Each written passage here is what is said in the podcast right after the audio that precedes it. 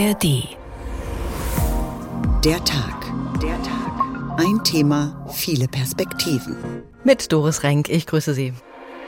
Vegan, immer gern. Daraus kann man viele leckere Gerichte zaubern. Beim Essen geht es im wahrsten Sinne des Wortes ans Eingemachte. Ja. Hunger. Ernährungswende. Hunger. Flexitarier. Hunger. Lassen Sie sich mal überraschen. Wir denken an Quallen. Da sieht man, dass äh, eine vegane Ernährung wirklich die klimafreundlichste Ernährung ist. Wir haben doch schon immer Fleisch gegessen. Fleisch, aber nur von der besten. 2015 gab noch jeder Dritte an, täglich Fleisch zu essen. Aktuell ist es nur noch jeder Fünfte. Flexitarier. Hunger.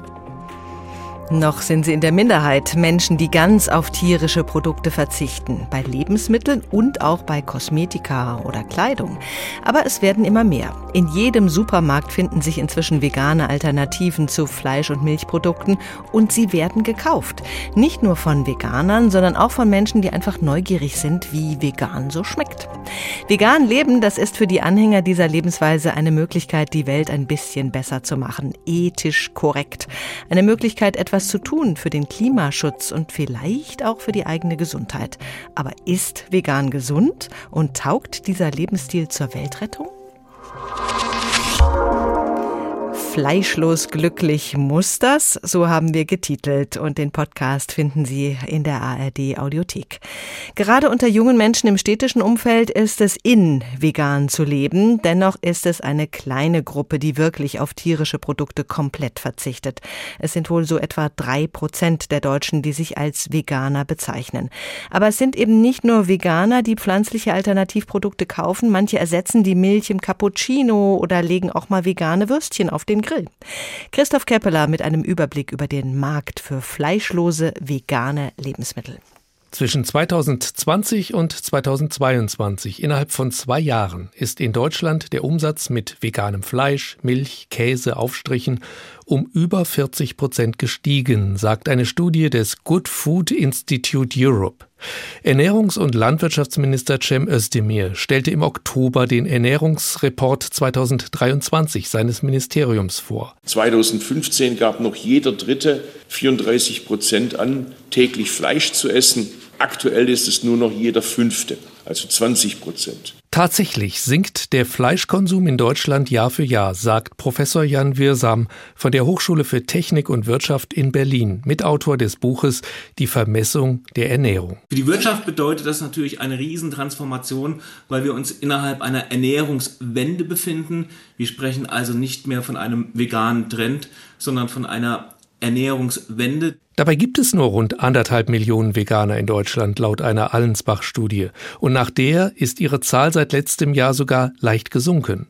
Aber es kaufen eben nicht nur Veganer vegane Produkte, so Jan Wirsam. Der Markt für vegane, pflanzenbasierte Produkte richtet sich nicht nur an die Veganer, sondern auch an den großen Teil der Flexitarier, die sich einfach naturnah äh, gesund ernähren möchten und auf Fleisch mehr und mehr verzichten. Flexitarier seien immerhin 37 Millionen in Deutschland und 8 Millionen sind laut Allensbach Vegetarier. Und die kaufen alle auch vegane Produkte. Die waren aber bisher teurer als tierische Produkte. Weil die zu hoch subventioniert werden, kritisiert die Lobbyorganisation ProVec. Sie fordert für alle pflanzlichen Nahrungsmittel dauerhaft die Mehrwertsteuer zu streichen. Aber auch ohne das gleichen sich nach einer Preisstudie von Provec die Preise an. Letztes Jahr noch waren vegane Lebensmittel 50 Prozent teurer als tierische. Dieses Jahr waren es nur noch 25 Prozent mehr. Aktuell haben mehrere Discounter ihre Preise gesenkt und verkaufen vegane Produkte jetzt zum gleichen Preis wie ihre tierischen Pendants. Der bekannteste Hersteller von veganen Produkten ist Rügenwalder Mühle. Der Wursthersteller wurde am Anfang noch belächelt, als er anfing, pflanzliche Ersatzprodukte anzubieten. Es zeigt sich, dass das die richtige Investition war, weil mittlerweile der Großteil des Umsatzes auf äh, veganen und vegetarischen Produkten bei Rügenwalder Mühle beruht. Vegan kann also lukrativer sein, meint Jan Wirsam. Nicht nur für Gesundheit, Umwelt und Klima, sondern auch für die Hersteller. Die Produktion von pflanzenbasierten veganen Produkten verursacht weniger Klimaemissionen, was dazu natürlich auch führt, dass eben weniger Energie, sprich weniger Kosten entlang der Wertschöpfung eingesetzt werden. Experten erwarten jedenfalls, dass sich bis 2030 der Umsatz mit veganen Fleischersatzprodukten im Vergleich zu heute verdreifachen wird. Wir sind also mittendrin in einer Art Ernährungswende. Veganes boomt und wird auch immer günstiger. Der Österreicher Nico Rittenau hat Koch gelernt, dann einen Master in Mikronährstofftherapie und Regulationsmedizin gemacht und er schreibt gerade an einer Dissertation in Ernährungswissenschaften. Er hat schon mehrere Bücher zum Thema vegan Leben und Kochen veröffentlicht. Herr Rittenau, auch bei Ihnen kann man nachlesen, dass eine vegane Ernährung nicht ohne Nahrungsergänzungsmittel auskommt. Insbesondere das Vitamin B12 muss substituiert werden, sonst droht ein gesundheitsschädlicher Mangel. Wie viele Tabletten nehmen Sie täglich ein, die Ihre vegane Lebensweise für den Körper verträglich macht?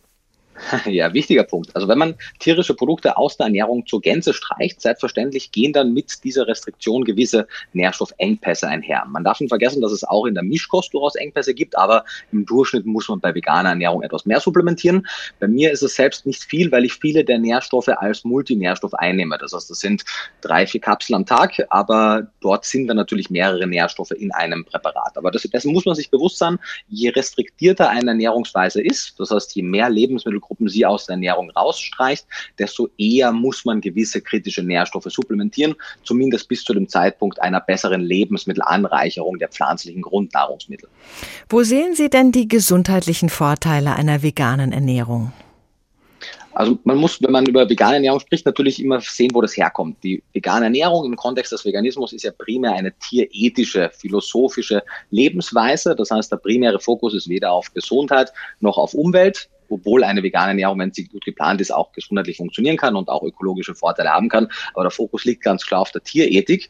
Und daher ist es aus rein gesundheitlichen Motiven absolut nicht notwendig, sich vegan zu ernähren. Ich meine, natürlich, vegan lebende Menschen essen im Durchschnitt mehr vollwertige Getreide, Hülsenfrüchte, Obst, Gemüse, Nüsse und Saaten, als es die deutsche Allgemeinbevölkerung tut. Aber das könnte man ja auch in einer mischköstlichen Ernährung tun. Das heißt, der gesundheitliche Wert der veganen Ernährung ist im Vergleich zu einer sehr gut geplanten mischköstlichen Ernährung nicht höher, auch wenn man das immer wieder mal in den Medien fälschlicherweise so hört. Aber auf der anderen Seite darf man natürlich nicht vergessen, man kann, wenn man tierische Produkte weglässt, gut supplementiert, sich gut ernährt, auch vegan leben. Aber diese Idee, dass man durch eine vegane Ernährung gesünder essen oder leben würde im Vergleich zu einer gut ausgewogenen, gesunden Mischkost. Das ist ein Irrtum, der leider sich immer noch hält. Mhm. All diese Ersatzprodukte für Milch, für Eier, für Fleisch, die enthalten zum Teil auch viele Stoffe, die erstmal relativ unappetitlich klingen.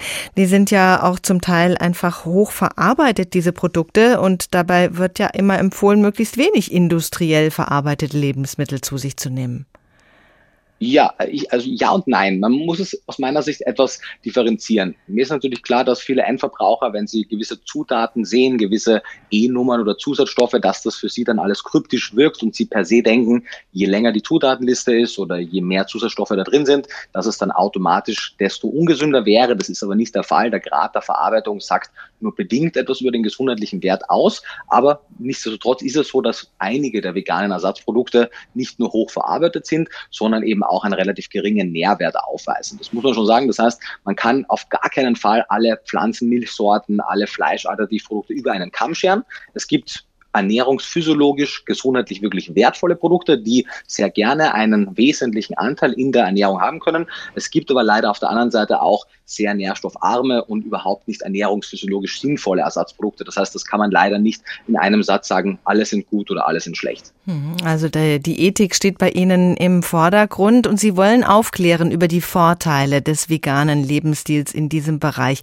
Was sind denn die häufigsten Gegenargumente, die Sie zu entkräften versuchen?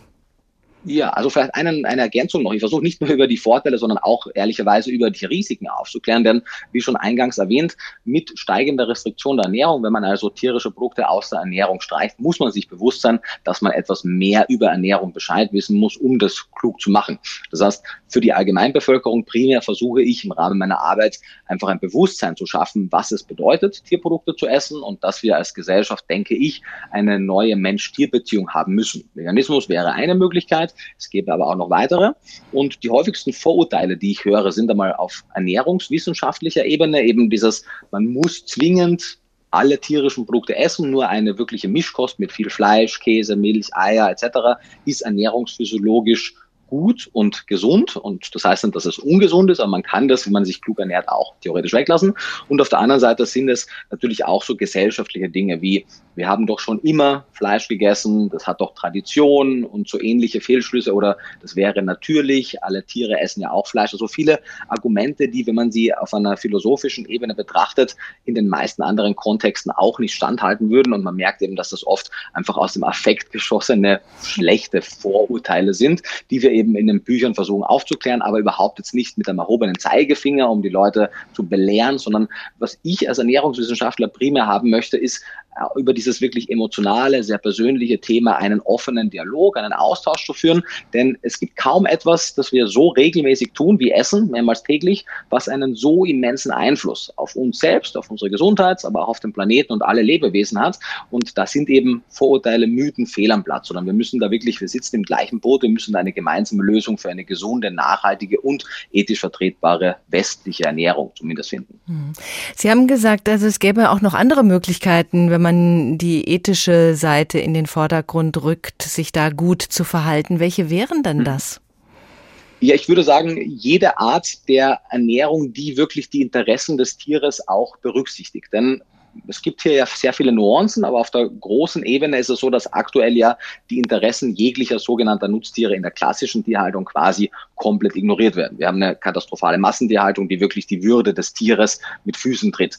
Zwischen einer industriellen Tierhaltung, wie sie heute für 99 Prozent unserer tierischen Produkte verantwortlich ist, und auf der anderen Seite dem Veganismus, liegen natürlich noch immens viele Graubereiche. Man denkt ja also über bessere Arten einer Reformierung der Tierhaltung, die eben das Tierwohl, die Würde des Tieres mehr in den Fokus rückt.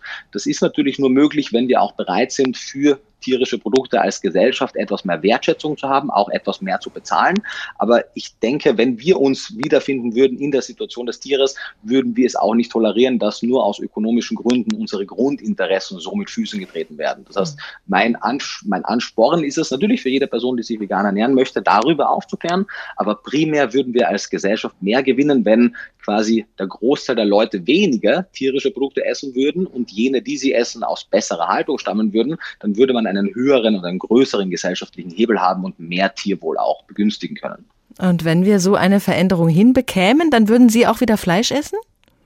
Ich persönlich würde dann kein Fleisch essen, einfach weil ich es auch nicht brauche. Aber ich verstehe Personen, die aus geschmacklichen oder anderen Gründen Fleisch essen wollen.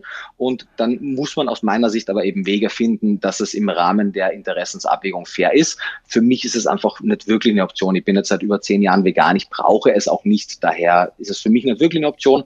Aber ich bin niemand, der jetzt, wie gesagt, mit Fingern auf andere zeigt und sagt, es gibt keinen Weg, wie man sich ethisch auch mischköstlich ernähren könnte.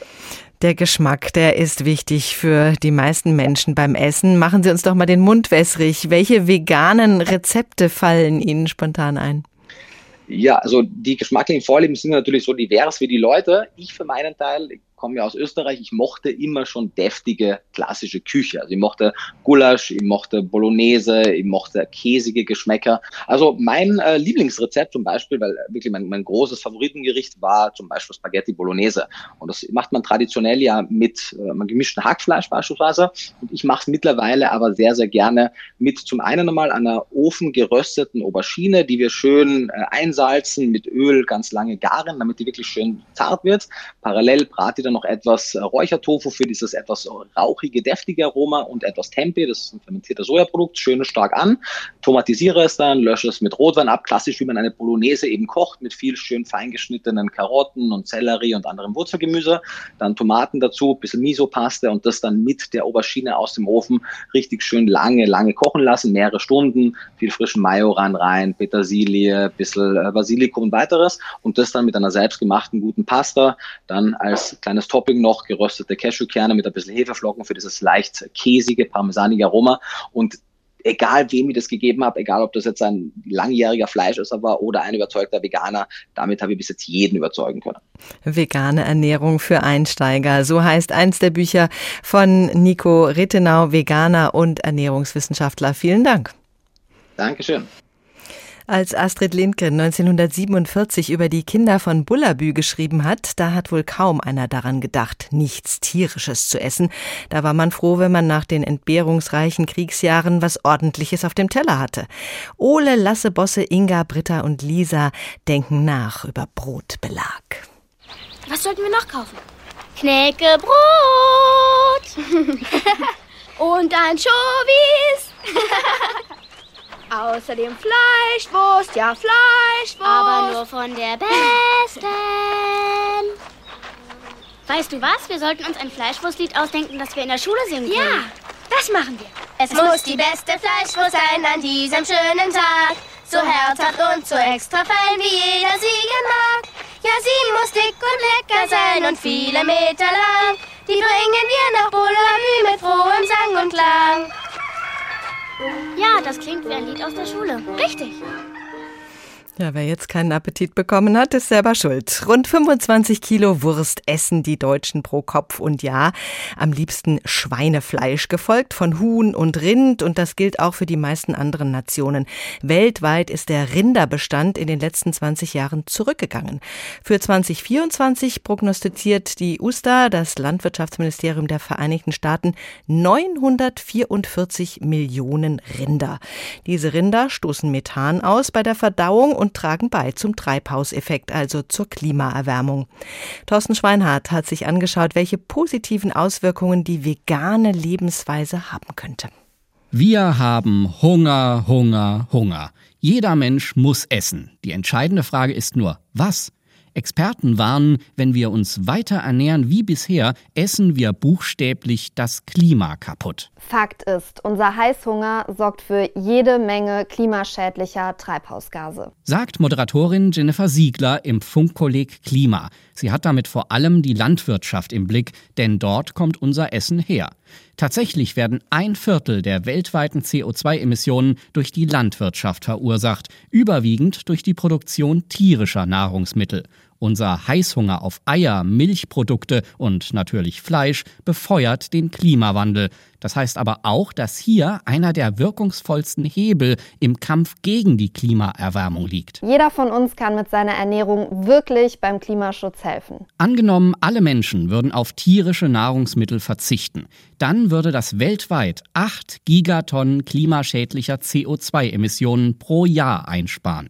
Das hat ein Team um den Nachhaltigkeitsforscher Marco Springmann von der Universität Oxford ausgerechnet. Wenn man alles zusammenpackt, sieht man immer, dass Fleisch- und Milchprodukte einen sehr viel höheren Klimafußabdruck haben als pflanzliche Mittel. Im Mittel 10 bis 100 Mal so hoch. Und wenn man das alles zusammennimmt, dann sieht man, dass äh, eine vegane Ernährung wirklich die klimafreundlichste Ernährung ist. Aber auch bei einer rein veganen Ernährung gibt es einiges zu beachten, wenn man dabei auch klimabewusst essen will. So ist es zum Beispiel nicht automatisch gut fürs Klima, wenn man nur Bioprodukte kauft, erklärt Marco Springmann. Auf der einen Seite ist Bio recht gut für die lokale Biodiversität ähm, weil die Pro Produktionsweise einfach etwas äh, nachhaltiger oder schonender ist. Auf der anderen Seite braucht Bio mehr Fläche. Das heißt also, wenn wir unsere Ernährung nicht umstellen und genau das essen würden, was wir gerade essen, dann äh, würden mehr Wälder gerodet werden, global gesehen sozusagen. Und das würde zu höheren Treibhausgasemissionen führen.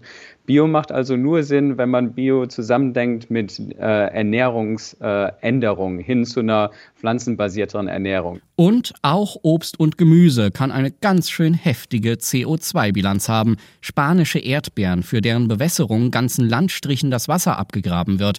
Oder Ananas, die mit dem Flugzeug transportiert wird.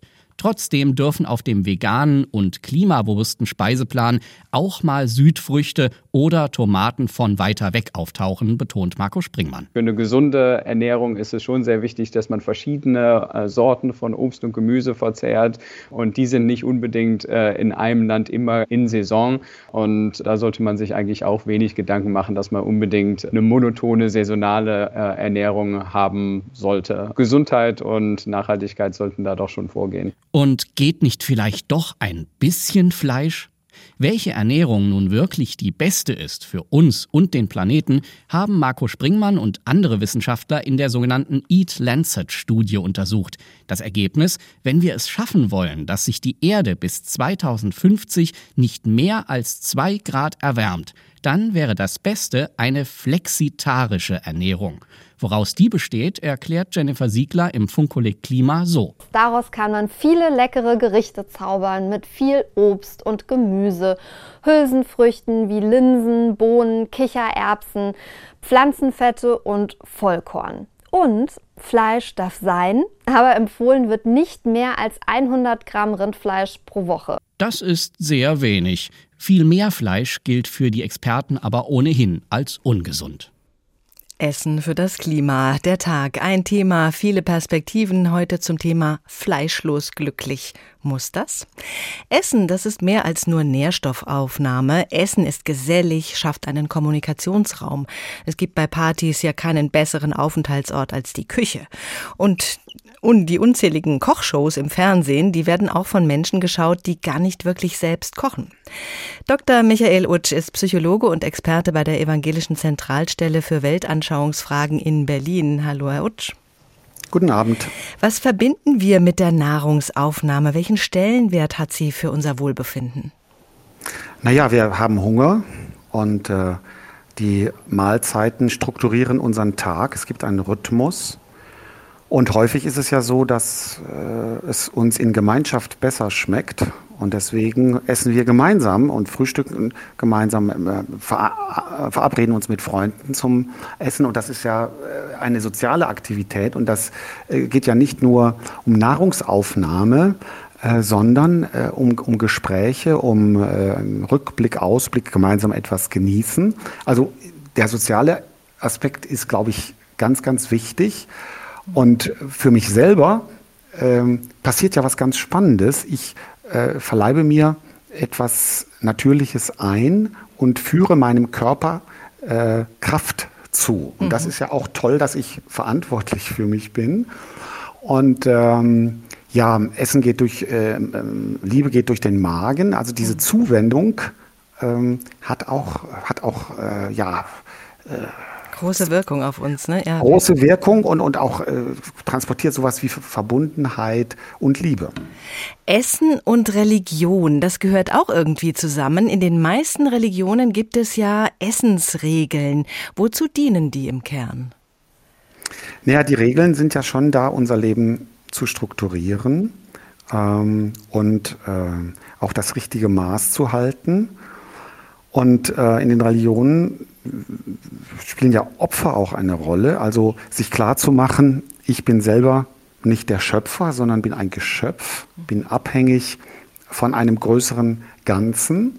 Und ähm, wenn ich dann symbolisch äh, zum Beispiel ein, ein Tier opfere, äh, kann ich das inhaltlich psychologisch aufladen und diese Symbolhandlung hat eine ganz, ganz, ganz große Wirkung. Ähm, und andere, äh, andere Regeln äh, schaffen also eine Gruppenzugehörigkeit und äh, lassen mich auch von anderen äh, unterscheidbar machen. Mhm. Also insofern sind die, sind die Essensregeln auch ein Zeichen für Zugehörigkeit, die die Gruppe definiert und mich abgrenzt von, von Ungläubigen zum Beispiel. Genau, und diese Abgrenzung, diese Regeln, die erschweren dann oft die Kommunikation mit Menschen anderer Religionen. Man kann mit einem gläubigen Moslem kein Bier trinken gehen und ein orthodoxer Jude wird die Einladung zum Abendessen, bei dem nicht koscher gekocht wird, sicher ablehnen. Da geht ja viel Interkultur interkulturelle Verständigung verloren? Naja, so kann man es sehen, aber man kann natürlich auch sagen, ähm, ich bin in einer Kultur aufgewachsen und stelle fest, es gibt Menschen aus anderen äh, Teilen der Erde, die andere Regeln haben, die andere Gewohnheiten haben und ich fange an, mich dafür zu äh, interessieren oder respektiere das auch. Ich habe äh, Freunde, die sind Mormonen und dann manchmal kommt es mir so unbedacht über die Lippen, äh, wollen wir uns auf einen Kaffee trinken? trinken treffen und dann beiße ich mich schon auf die Zunge, weil Mormonen keinen Kaffee trinken, weil das äh, in deren Augen ein Suchtmittel ist. Also sie verzichten auf Tein und Koffein und äh, ich kann die natürlich auch äh, treffen und wir trinken Saft gemeinsam zusammen. Ähm, aber muss, ich finde, wir leben in einer sehr vielfältigen Welt und Gesellschaft und da gehört auch Respekt dazu, dass ich äh, mir klar mache, andere Länder, andere Sitten, andere Regeln und andere Religionen haben andere Vorstellungen und sich dafür zu interessieren und das auch zu respektieren, finde ich nicht eine Einschränkung, sondern das macht mich eher neugierig. Stichwort Askese und Verzicht. Die Religion spielt bei uns eine immer unbedeutendere Rolle, aber trotzdem äh, wird jetzt sowas wieder ähm, gelebt, Askese und Verzicht in selbst auferlegten Ernährungsregeln. Also ist die Ernährung ein bisschen an die Stelle der Religion getreten? Das kann man, glaube ich, schon so sagen. Für manche Menschen ist sozusagen äh, das richtige Essen äh, der Garant für ein glückliches, vollkommenes, zufriedenes Leben. Und äh, manche Vertreterinnen und Vertreter machen das ja wirklich auch mit, mit einem missionarischen Eifer. Also äh, sie berichten dann sozusagen von einem Art Bekehrungserlebnis. Ja, vorher, da habe ich auch äh, Fleisch gegessen, aber jetzt geht es mir besser. Und man nimmt dann gerne ein Opfer in Kauf und verzichtet äh, für eine größere Sache auf etwas. Also manchmal trägt das schon äh, durchaus religiöse Züge und äh, da frage ich mich auch, ob das äh, wirklich gerechtfertigt ist. Ethik ist, finde ich, toll, dass wir darüber nachdenken, wie wir äh, richtig und verantwortlich leben können. Und das Tierwohl finde ich ein ganz äh, wertvolles Argument. Wenn ich mir allerdings klar mache, dass im letzten Jahr in über 50 Kriegen auf dieser Erde über 240 Menschen getötet wurden, dann finde ich äh, quasi die, die richtige Haltung einzunehmen und lernen zu verzeihen oder Konflikte, zwischenmenschliche Konflikte zu beheben, äh, finde ich persönlich wichtiger als äh, für Tiere mich einzusetzen. Da müssten wir tatsächlich mehr über den Tellerrand hinausschauen. Vielen Dank, Dr. Michael Utsch, Psychologe und bei der Evangelischen Zentralstelle für Weltanschauungsfragen ein Experte. Wer konsequent vegan lebt, der schaut nicht nur bei den Lebensmitteln darauf, dass da nichts vom Tier kommt. Eine vegane Lebensweise bezieht sich auch auf alle anderen Bereiche, also Kosmetika, Schuhe, Kleidung, Heimtextilien. Nach dem Motto, zeig mir deine Handtasche und ich sag dir, was du isst, beziehungsweise eben nicht isst. Totschick, diese rostbraune Farbe. Cognac nennt sich das. Und dann erst die Haptik. Samt weich. Und praktisch ist sie sowieso, diese Rindsledertasche. Da meldet sich das Gewissen. Von wo kommt denn das Rindsleder? Vom Rind. Und wie das gehalten wurde, wer weiß das schon so genau. Auf jeden Fall muss Leder aufwendig haltbar gemacht werden. Beim Gerbeprozess kommen toxische Chemikalien zum Einsatz. Oft in Entwicklungsländern, ohne angemessene Schutzmaßnahmen für diejenigen, die das Leder bearbeiten. Mittlerweile gibt es Alternativen. Kork ist so eine.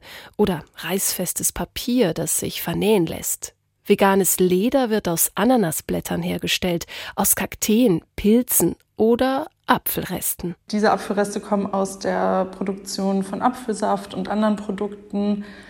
Das sind Tonnen an Apfelresten, die da jedes Jahr anfallen und die werden getrocknet, ganz fein gemahlen zu einem Pulver und dann mit Bindemittel und Farbpigmenten gemischt und auf Baumwollbahnen aufgetragen. Svenja Deto lebt seit acht Jahren vegan und hat 2018 Nuvai gegründet.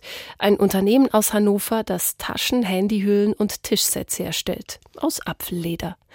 Die Apfelreste dafür kommen aus Südtirol. Produziert wird in Deutschland und in Spanien. Wichtig sind dabei kurze Transportwege. Alles, was es für die Taschen sonst noch braucht, soll also aus der jeweiligen Region kommen. Doch wer gut aufgepasst hat, wird das eine Wort gehört haben. Eine Zutat, die es für Apfelleder braucht.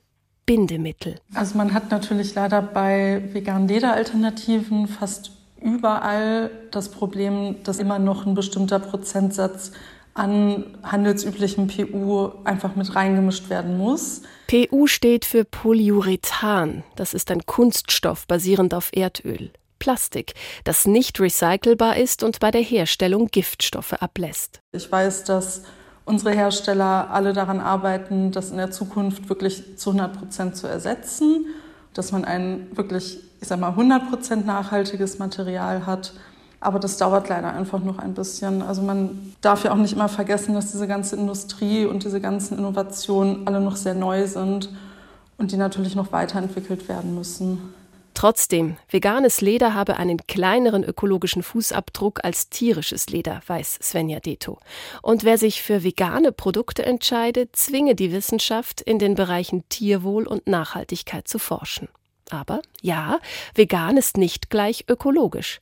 Will ich also einen Echtlederschuh oder einen veganen Schuh aus Plastik? Das ist der Grund, weswegen ich sage, man muss immer jedes Produkt einzeln betrachten. Und wenn ich dann Plastik oder Mikroplastik am Körper habe oder in die Welt verstreue, dann ist es für mich jetzt kein Argument, dann auf das Vegane zu setzen.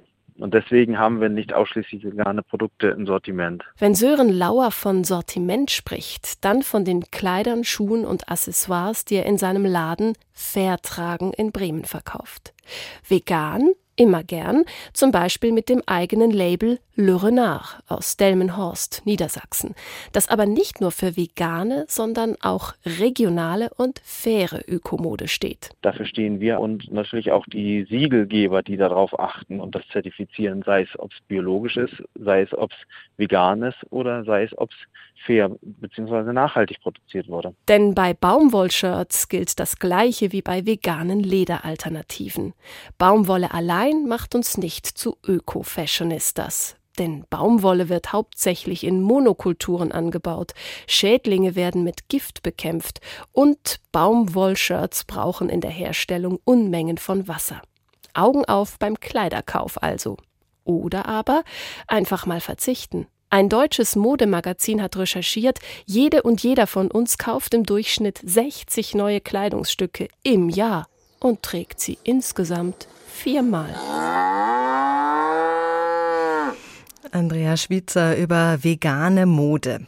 Die ethischen Aspekte einer veganen Lebensweise sind jetzt schon mehrfach erwähnt worden. Diesen wichtigen Motivationsgeber wollen wir jetzt nochmal in den Blick nehmen mit Friederike Schmitz. Sie ist Autorin und Philosophin mit Fokus auf Tierethik. Das Buch, das sie dazu geschrieben hat, heißt Anders satt, wie der Ausstieg aus der Tierindustrie gelingt. Hallo, Frau Schmitz. Hallo. Der Mensch hält ja seit Jahrhunderten Tiere und nennt die, die er als treue Begleiter ansieht, Haustiere und die, die er essen will, Nutztiere. Dass der Mensch überhaupt Tiere tötet, ist das aus Ihrer Sicht ethisch vertretbar? Nein, nicht mehr heute. Also das hat sich natürlich über eine lange Zeit äh, entwickelt und hat stattgefunden und war auch äh, lange quasi zum Überleben wahrscheinlich notwendig, aber heute können wir uns sehr gut, gesund, genussvoll auch ohne Tierprodukte ernähren. Und ja, dann gibt es keine Rechtfertigung mehr dafür, Tiere auszubeuten und zu töten für diese Zwecke. Wie sieht es denn mit den Produkten aus, die man nutzt, ohne das Tier zu töten? Also Milch und Wolle, ist das okay? Naja, da muss man sich natürlich die Praxis anschauen, die dahinter steht. Und da sieht man eigentlich keine großen Unterschiede. Also die Milchproduktion ist ja von der Fleischproduktion nicht getrennt zum Beispiel. Also die, die sogenannten Milchkühe äh, müssen jedes Jahr ein Kalb gebären. Das wird ihnen weggenommen. Die Kälber gehen, wenn sie männlich sind, in die Mast, werden geschlachtet. Und die Milchkühe selber werden auch geschlachtet, sobald sie nicht mehr irgendwie wirtschaftlich profitabel funktionieren. Und äh, deswegen ist das eigentlich nicht so, dass da keine Tiere getötet werden, sondern man bekommt die Produkte aus derselben Praxis, wo Tiere auch äh, eben leiden und getötet werden. Mhm. Ja. Bei der Wolle sieht es allerdings anders aus. Da wird das Schaf ja tatsächlich nicht getötet, sondern nur geschoren. Naja, oft doch schon. Also das kommt dann darauf an, wo die Wolle herkommt, was das für eine Praxis ist.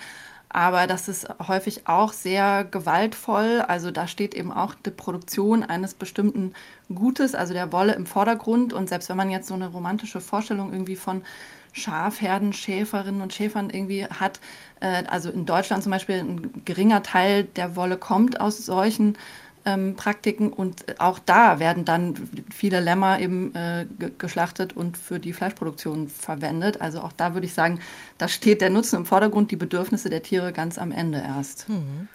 Nehmen wir mal an, der Mensch würde tatsächlich keine Tiere halten zu seinem Nutzen. Wäre das gut für das Tierwohl? Ja, ich denke schon, dass das äh, richtig wäre, eben keine sogenannten Nutztiere für Fleisch, Milch, Eier zu halten, weil das eigentlich immer gegen die Bedürfnisse der Tiere selbst verstößt, diese, die, diese Praxis. Also alles, was so dazugehört, von der Züchtung über die ähm, Trennung von Elterntieren, Jungtieren und die beengten Bedingungen und dann eben das Töten, das ist eigentlich alles auch mit allen Formen der Nutztierhaltung, auch mit den vermeintlich besseren verbunden, also mit Biohaltung, das passiert da auch alles. Deswegen mhm. glaube ich ja, dass diese Praxis aufhören sollte.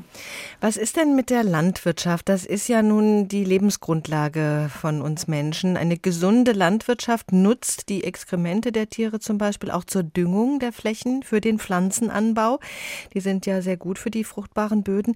Das würde in Ihrem Modell dann nicht mehr funktionieren.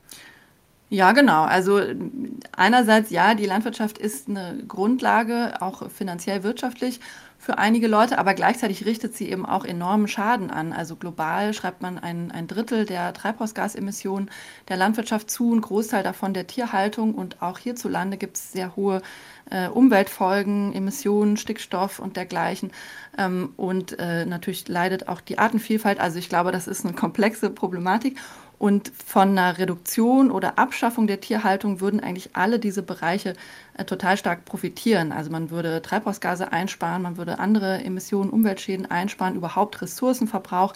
Und dann diese ähm, Bedenken, die dann kommen, also einmal äh, funktioniert das überhaupt äh, ohne den Dünger, das kann man eigentlich leicht entkräften, weil die Tiere ja keine Nährstoffe produzieren. Die müssen sie auch erst vorher aufgenommen haben.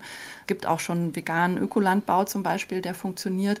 Ähm, das ist quasi die eine Seite und die andere Seite sind die wirtschaftlichen Gründe und das muss man gesellschaftlich äh, gestalten und auffangen, dass man eben auch für Landwirtinnen und Landwirte gute Alternativen schafft.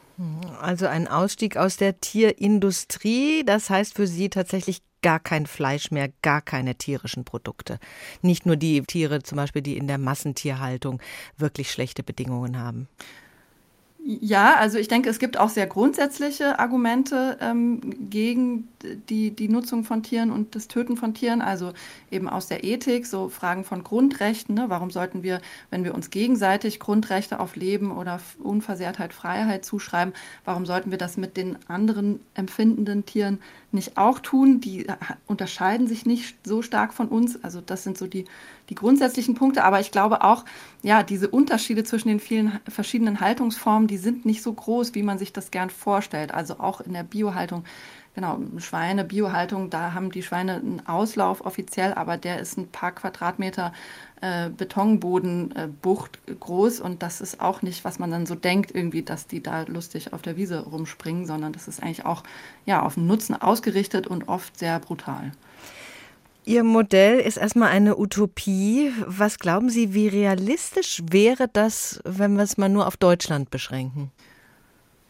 Ja, ich halte das auf jeden Fall für realistisch, ähm, vor allem vor dem Hintergrund, dass es total unrealistisch ist, die, das aktuelle System, also die Tierhaltung, so wie sie jetzt ist, und die Landwirtschaft und die Ernährung so weiterlaufen zu lassen. Denn ja, wir, wir steuern ja allgemein gerade in eine dramatische Klimakatastrophe oder sind teilweise schon drin. Und die Tierhaltung trägt dazu immens bei. Und die Landwirtschaft wird auch immer stärker davon betroffen sein, durch Dürren und Unwetter und dergleichen. Und die Ernährung verändert sich auch schon, der Fleischkonsum sinkt schon. Und ich glaube, es wird in jedem Fall eben sehr große Umbrüche geben. Und die Frage ist eben, wo wollen wir hin und wie kann man diese Umbrüche politisch, gesellschaftlich gestalten. Und ähm, ja, ich glaube, möglich ist alles. Wir, wir sind Menschen, wir haben die aktuelle Gesellschaft so geschaffen, wie sie ist und wir können sie auch verändern. Wir können es theoretisch, aber in der Praxis sieht es dann eben doch oft anders aus. Die Massentierhaltung finden, glaube ich, nur sehr wenige Menschen wirklich gut.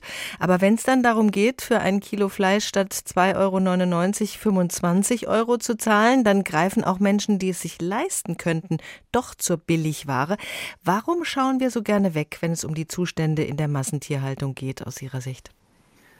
Ja, weil das natürlich unangenehm ist, sich damit zu konfrontieren, was auch die eigenen Konsumentscheidungen anrichten. Also viele Leute leben da in etwas, was man so psychologisch-kognitive Dissonanz äh, nennt. Also wir haben bestimmte Überzeugungen, wir wollen nicht, dass Tiere leiden und trotzdem kaufen wir dann diese Produkte oder sind das gewohnt, es ist einfach ähm, es ist bequem und äh, um diesen Widerspruch quasi überhaupt auszuhalten, müssen wir eigentlich den Informationen darüber aus dem Weg gehen und wegschauen. Aber genau, sobald wir eben hinschauen und das wirklich an uns heranlassen, nehmen wir auch diesen Widerspruch wahr. Und dann ist eigentlich auch der Schritt gar nicht so groß oder so schwer, wie viele Leute da vielleicht befürchten. Also das ist ja nicht so, dass man, wenn man vegan lebt, irgendwie nicht mehr äh, gut essen könnte, nicht mehr das Leben genießen könnte oder so. Im Gegenteil. Also ich habe eigentlich erst nach der Entscheidung, mich vegan zu ernähren oder habe danach fast noch mehr irgendwie Essen genossen und äh, selber gekocht und ähm, ja, da auch einen viel ehrlicheren Bezug vielleicht wieder zugefunden. Nochmal eine andere Dimension entdeckt. Anders satt wie der Ausstieg aus der Tierindustrie gelingt, so heißt das Buch von Friederike Schmitz. Frau Schmitz, vielen Dank. Die Philosophin schaut also ganz unromantisch auf Tierhaltung und Landwirtschaft. Ganz unromantisch kommt auch die Liedermacherin Fee Bardenius daher, allerdings mit einem ganz anderen Fokus. Guten Appetit. Heutzutage ernähren sich alle so gesund, nur ich sehe ein Ferkel und mir läuft das Wasser in den Mund.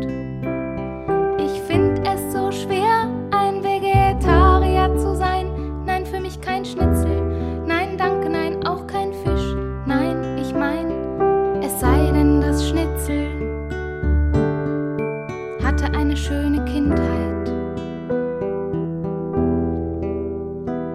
Ich gebe zu, ich habe Fleischesslust. Fleischesslust.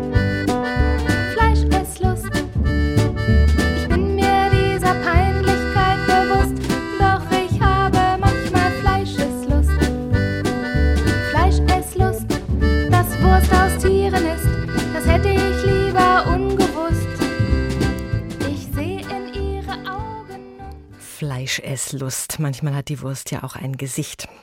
Die neue Folge von Past Forward ist online in der ARD Mediathek. Da finden Sie den Film zur Geschichte des Veganismus. Die Reportagereihe Past Forward spult die Zeit zurück, um sich der Frage nach dem Ursprung gegenwärtiger politischer und gesellschaftlicher Probleme zu nähern. Und dabei wird auch Archivmaterial genutzt. Auch Lösungsvorschläge für den Weg aus den Krisen werden da vorgestellt. Diesmal also vegan. Wie fing das an und muss das sein?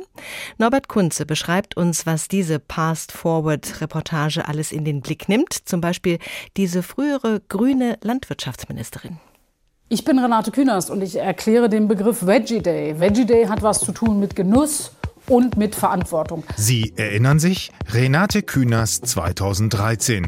Die Bundestagsabgeordnete der Grünen und der Veggie Day kam nicht so gut an. Ich mag nicht, dass mir gesagt wird, was ich zu tun und zu lassen habe. Ich kann den Leuten halt einfach nicht aufzwingen, vegetarischer zu werden. Welch ein Aufschrei, Fleisch oder nicht Fleisch, das war die große Frage in Deutschland. Und als ob es um Leben und Tod ginge, wurde die Ernährungsfrage zur Existenzdebatte. Kein Wunder, sagt der Historiker Eja Steffelbauer. Beim Essen geht es im wahrsten Sinne des Wortes ans Eingemachte. Ja? Und wenn jemand anders mir vorschreibt, wer ich zu sein habe, wären die meisten Leute rebellisch. Sag mir, was du isst, und ich sag dir, was du bist. Zum Beispiel Veganer, also weder Fleisch noch andere tierische Produkte Konsument. Und zwar so konsequent wie Ayosha aus Hamburg. Also Veganismus ist ja eine rein ethisch motivierte Bewegung. Warum können wir nicht all unsere Energie und unseren Brain-Schmalz da reinstecken und zu überlegen, wie wir es besser machen können? Wie können wir ein System schaffen, in dem Tiere nicht mehr leiden müssen, wenn es nicht sein muss? Seit wann gibt es überhaupt die Bewegung zur veganen Ernährung? Die Past Forward Reportage hat schöne Beispiele im Archiv gefunden. Vorstufe Vegetarier. Wir grüßen euch. Der neunte Vegetarier-Kongress, der größte der Welt, eine Begegnung des Geistes, ein Triumph der Weisheit. Ich erwarte mir davon einen Auftrieb und einen Aufschwung der ganzen vegetarischen Bewegung dadurch eine Befriedung unserer ganzen Erde. Vor allem in den 1920er Jahren bildeten sich alternative Lebensformen in Deutschland. Bewegungen hin zu Natur mit Freikörperkultur und einer gehörigen Portion Esoterik. Aus diesem Reformer-Eintopf entwickelten die Anhänger die Erkenntnis der fleischlosen Ernährung, die spätestens durch die hungrige Nachkriegsgeneration weitgehend verschluckt wurde. Mit dem Wirtschaftswunder in den 1950er Jahren kommt Fleisch fast täglich auf den Teller. Der Kunde verlangt ausgesprochen mageres Fleisch und zahlt dafür jeden Preis. Und heute? Es hat sich viel getan auf dem Sektor der Ernährung. Die Supermarktregale sind prall gefüllt mit veganen Produkten, allerdings zu gepfefferten Preisen. Denn vegan, das muss man sich leisten können, damals wie heute teuer und elitär. Ist es immer noch so wie vor über 100 Jahren bei der Lebensreform? Nur eine kleine Elite kann sich den Verzicht überhaupt leisten? Auf der Welt gibt es viele Menschen, die darauf angewiesen sind, das zu essen, was sie bekommen können. Die kämen nicht auf die Idee, plötzlich vegan zu leben. Eine saftige Reportage und so ganz und gar nicht missionarisch. Reporterin Lisa Muckelberg hat die inhaltlichen Zutaten aufbereitet und macht Appetit auf das Thema in Past Forward. Wir in unserer luxuriösen Wohlstandsinsel können uns erlauben, über diese Themen zu diskutieren. Für die meisten Menschen da draußen ist die Frage nicht, ob sie Fleisch essen sollen oder nicht, oder sondern ob sie überhaupt etwas zu essen haben. Fleischlos glücklich. Muss das? Der Tag, ein Thema, viele Perspektiven. Immer mehr versiegelte Flächen auf der Erde, Ernteausfälle durch Dürren und Überschwemmungen, schlechter werdende Böden, Kriege und dazu noch die Herausforderungen durch Klimaveränderungen in großem Stil. Die Ausgangslage für eine stetig wachsende Weltbevölkerung ist nicht gerade rosig. Deshalb machen sich am Leibniz-Institut für Gemüse- und Zierpflanzenbau viele Menschen intensiv Gedanken darüber, was wir in Zukunft essen werden. Professor Dr. Monika Schreiner Schreiner koordiniert dort das Projekt Food for Future, Agrarsysteme der Zukunft. Frau Professor Schreiner, wie vegan wird denn nach Ihren Plänen die Ernährung der Zukunft sein? Ja, ich glaube, das ist vielleicht ähm, für viele erstaunlich. Vegan sehen wir nicht unbedingt die Zukunft. Klar, wir sollten pflanzenbetonter uns ernähren. Das ist ja, wird ja schon ziemlich äh, weit postuliert. Aber wir denken eben, es gibt ja auch noch andere Nahrungsquellen, die man nehmen kann als Pflanze, als Alternative. Ähm, man könnte an Algen denken, an Makroalgen, Mikroalgen, aber man könnte auch an andere tierische Alternativen denken. Das wären zum Beispiel Insekten oder aber auch wir denken an Quallen, also äh, alles, was aus dem Meer kommt und nicht nur Fisch und Garnele heißt. Mhm. Warum beschränken Sie sich nicht auf die pflanzlichen Alternativen? Ähm, weil wir, weil wir einfach denken, dass das nicht unbedingt ausreichend ist. Wir müssen ja die Perspektive haben, 2050 haben wir fast 10 Milliarden Menschen zu ernähren. Und wir denken einfach, das ist nicht ohne andere Nahrungsquellen zu schaffen. Wir müssen mehr denken als nur in Richtung Pflanze. Äh, wir brauchen ja dafür auch äh, Ackerfläche, auch wenn wir in Vertical Farming gehen, was durchaus machbar ist, aber einige der großen Cash Crops gehen einfach nur auf Ackerfläche bisher. Und auch Landfläche wird immer knapper, genauso wie Frischwasser immer knapper wird. Und deswegen denken wir eben auch an Organismen, die mit Salzwasser zurechtkommen. Und das sind eben Makroalgen, Quallen. Wir haben auch Halophyten im Angebot. Das sind Pflanzen, die auf Salzstandsorten leben können. Mhm. Beim Stichwort Qualle, da äh, mhm. äh, läuft jetzt den wenigsten Menschen wahrscheinlich das Wasser im Munde zusammen. Auch bei Insekten nicht unbedingt, ich ja. weiß. Ja, ja, ja. Äh, vielleicht um Sie zu beruhigen oder alle, die zuhören. Wir glauben einfach nicht, dass äh, Qualle und Insekten in unserer Esskultur als, als Frischprodukt angeboten werden, also in ihrer herkömmlichen Form, sondern ganz im Gegenteil, wir wollen aus diesen Nahrungsquellen einzelne Inhaltsstoffe extrahieren und sie in traditionelle Lebensmittel hinein integrieren. Also herkömmliche Zutaten einfach ersetzen, substituieren durch Inhaltsstoffe aus diesen Food for Future Organismen. Also nehmen Sie sich, stellen Sie sich zum Beispiel vor, wir arbeiten ja mit Grillen. Aus den Grillen äh, extrahieren wir Proteine. Das ist das sogenannte Grillenmehl. Und das kann man verwenden für Brot, also zum Backen oder um Pasta herzustellen. Und sie werden vielleicht einen Hauch schmecken, dass es so ein bisschen in die Richtung nussig geht, aber es wird durchaus angenehm sein. Wir denken also, der Schlüssel ist, ähm, dass eben auch diese neuen Produkte schmecken müssen. Mhm. Also gebackene Qualle werden wir nicht auf den Tisch bekommen nach Ihren Plänen? Nee, nee, eher Quallenchips zum Beispiel. Schmeckt ah. dann so wie Gemüsechips. Ja, hat eine leicht salzige Note. Oder wir nehmen die Salzpflanzen, die Halophyten in einen grünen Smoothie rein. Dann haben sie eben eine süßig-salzige Note. Lassen Sie sich mal überraschen. Ja, das heißt, bei Ihrer Forschung wird viel probiert? Ich, ich höre mich so an wie die Köchin, wie die große Köche vom Herrn, bin ich überhaupt nicht. Das sind meine Kolleginnen und Kollegen, die das machen. Ich bin diejenige, die verkostet sehr gerne. Und ich finde, es ist durchaus interessant. Man muss einfach auch den Mut haben, sowas mal zu probieren und sich auf neue sensorische Eindrücke einlassen. Bei dieser Ernährung für die Zukunft, da gehen Sie von der Grundannahme aus, dass die meisten Menschen dann in Städten leben werden ja. und das werden sehr viele Mann Menschen sein, noch mehr als jetzt schon. Also die Prognosen reichen ja bis zu 10 Milliarden Menschen. Das wird schwierig, die alle satt zu bekommen. Wie soll das in den Städten denn funktionieren? Ja, wir denken, dass nicht unbedingt die ganzen 10 Milliarden drin sind, sondern ungefähr 80 Prozent ist auch immer noch sehr viel. Und dann kommt da hinzu, wir haben ja in der Stadt äh, brauchen wir ja auch Fläche für fürs Arbeiten, fürs Wohnen, fürs Leben, für die Mobilität und wir wollen damit auch auf keinen Fall in Konkurrenz treten. Aber es gibt wirklich mehr freie Räume, als man denkt in der Stadt. Also zum Beispiel äh, Industriegebäude, die nicht mehr genutzt werden. Hier in Berlin die innerstädtischen Flughäfen könnte man zum Teil nutzen. Tempelhofer Feld, der Tempelhofer Flughafen, das Gebäude ist riesig, auch unterirdisch. Da könnten wir unsere Nahrungsquellen durchaus kultivieren oder stillgelegte Tunnelsysteme oder Verkehrsbegleitflächen, die, die einfach nicht genutzt werden. Also da gibt es sehr viel, was man sich denken könnte. Man muss einfach nur kreativ sein und vielleicht nach, wenn man bedenkt, nach Corona sehr viel Homeoffice, vielleicht haben wir auch noch bald Bürobrachen und auch da könnte man indoor super arbeiten. Mhm. Wie schnell könnte denn das, was Sie da jetzt erforschen, umgesetzt werden? Also was wir machen mit unseren alternativen Nahrungsquellen, das dauert noch ein bisschen. Wir haben jetzt knapp fünf Jahre dran gearbeitet. Wir sind jetzt so weit, dass wir Prototypen erstellen. Die müssen aber jetzt auch noch getestet werden, ehe sie in die Markteinführung kommen. Aber Vertical Farming, was ich eben angenannt habe, genannt habe, oder Indoor Farming, da gibt es ja bereits schon bestehende Konzepte und das wird auch schon bereits umgesetzt.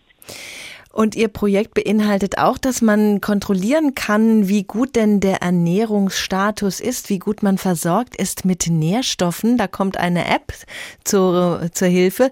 Wie sieht ja. das aus? Unsere, unsere Wunschvorstellung ist eben, dass man so wie bei einer Fitness-App äh, auch seine, seinen Ernährungsstatus äh, individuell überprüfen kann.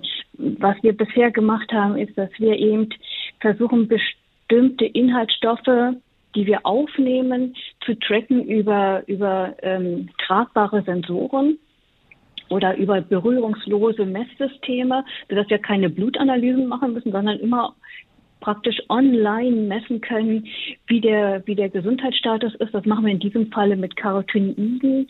Das sind antioxidative wirksame Inhaltsstoffe, die also gesundheitsfördernd sind und gut auch gleichzeitig nicht nur für die Ernährung, sondern gerade für die Gesundheit. Und daran arbeiten wir. Das funktioniert schon ganz gut, aber wir wollen das erweitern. Und da sind wir aber noch sehr im ja, in den Anfangsstadien das umzusetzen. Aber auch da tut sich sehr viel, was es jetzt an der Sensorentwicklung gibt. Mhm. Wir haben in der Sendung gehört, dass viele Menschen äh, vegan leben aus ethischen Gründen, weil sie einfach mhm. keine Tiere ausbeuten wollen. Ja. Manche auch aus gesundheitlichen Gründen oder eben aus beidem. Wie ist das mit Ihrem Food for Future? Ähm, da werden dann doch Tiere ausgebeutet. So würde ich das nicht unbedingt nennen. Klar, wir haben Tiere, die Quallen und die, die Insekten. Und natürlich, genauso wie, wie, wie die Halophyten oder die Makroalgen, die wir ernten, müssen diese Tiere dann getötet werden, letztendlich, um dann verzehrt zu werden. Aber was wir machen, ist eben, dass wir sehr auf das Tierwohl achten. Beide Tierarten leben gerne in, in großen Gruppen, in Beständen zusammen. Wir haben diese natürliche diese natürlichen Lebensbedingungen und Lebensdichten äh, simulieren wir und wir optimieren natürlich auch, um Wachstum und Performance gut hinzubekommen, optimieren auch die Lebensbedingungen.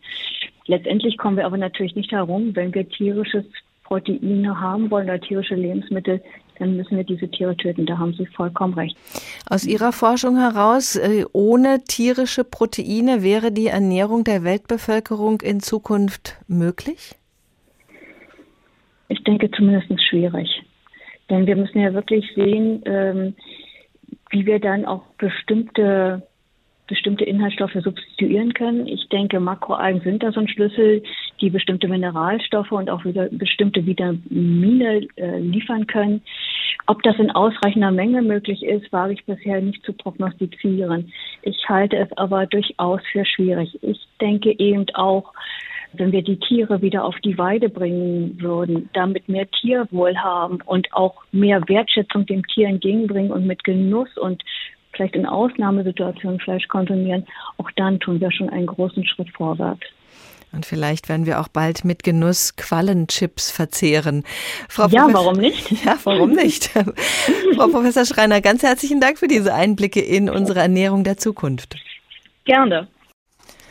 Fleischlos glücklich? Muss das? Es muss nicht. Es kann. Als Religionsersatz taugt der Fleischersatz vielleicht doch nicht, aber weniger Fleisch bringt wohl mehr Tierwohl und langfristig mutmaßlich auch mehr Menschwohl. Vielleicht steuern wir ja auf das Ende des Fleischzeitalters zu. Damit beschäftigt sich der Podcast Wen dürfen wir essen? In sechs Folgen insgesamt erkunden die Kollegen von Bremen 2 die Zukunft der Ernährung und auch unser ambivalentes Verhältnis zu den fühlenden Geschöpfen, mit denen wir diesen Planeten teilen. Zu finden in der ARD Audiothek in der Rubrik Politik und Hintergrund. Genauso wie der Tag. Ein Thema, viele Perspektiven. Mein Name ist Doris Renk. Schönen Tag. Diesen Podcast finden Sie auch in der ARD Audiothek.